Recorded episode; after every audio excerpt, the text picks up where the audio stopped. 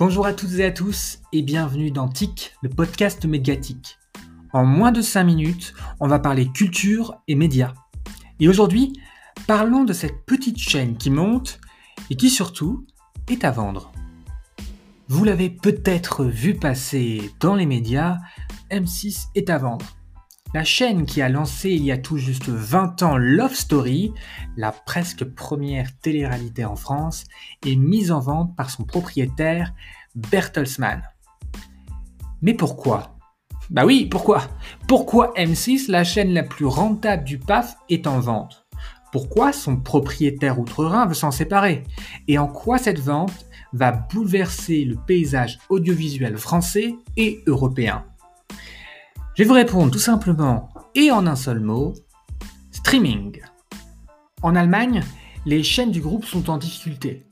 Elles ont un train de retard dans leur digitalisation et pour avancer, le groupe doit se séparer de ses actifs européens, comme en Belgique avec RTL. L'ambition d'M6, maintenant, est de créer un super champion français. C'est pour ça qu'aujourd'hui, elle penche du côté de la proposition de rachat du groupe TF1 Bouygues.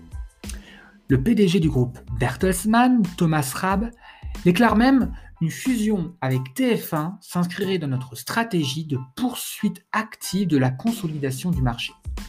Cependant, il existe des obstacles réglementaires. Et pas qu'un. Bah oui, une fusion TF1-M6, c'est plus de 40% de part de marché en audience cumulée et beaucoup plus sur le marché publicitaire télé. Mais rien n'est impossible. L'autorité de la concurrence semble ne pas fermer la porte à une telle fusion. Et comprenez que si TF1 a fait une proposition, c'est qu'ils savent très bien que c'est tout à fait possible. Le marché publicitaire évolue et la concurrence aussi. Et être leader sur le marché publicitaire télé, ça n'est rien comparé à la puissance des GAFA, par exemple. De nombreux monstres sont déjà dans l'arène. Alors pourquoi pas en avoir un 100% français? Mais attention, d'autres acteurs sont dans la place, comme Vivendi, propriété de Vincent Bolloré, en confrontation directe avec Mediaset, propriété de Berlusconi, et en guerre ouverte avec l'homme d'affaires breton. C'est Dallas le truc. Et ces deux groupes sont eux aussi confrontés à des obstacles antitrust. Mais M6 doit faire vite, car le renouvellement de son autorisation d'émettre arrive bientôt. Et en cas de renouvellement, impossible de vendre avant plusieurs années. Alors pourquoi pas un acteur comme Media One, par exemple? Pour un rachat plus rapide, même si moins en phase avec la stratégie de consolidation.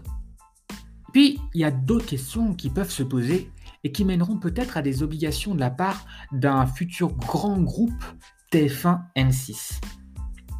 Les deux chaînes sont des financeurs importants des productions pour enfants, dessins animés notamment. Un risque pour un marché en France qui est l'un des leaders grâce notamment à ses obligations. Dans tous les cas, la vente de M6 sera un bouleversement dans le monde audiovisuel français et européen avec peut-être à l'arrivée un méga acteur dans la guerre du streaming. Et il sera peut-être plus simple, en étant beaucoup plus gros, de trouver un véritable modèle économique. Première réponse, avant l'été. Vous écoutiez TIC, les 5 minutes sont presque terminées. Merci de nous avoir écoutés et à bientôt.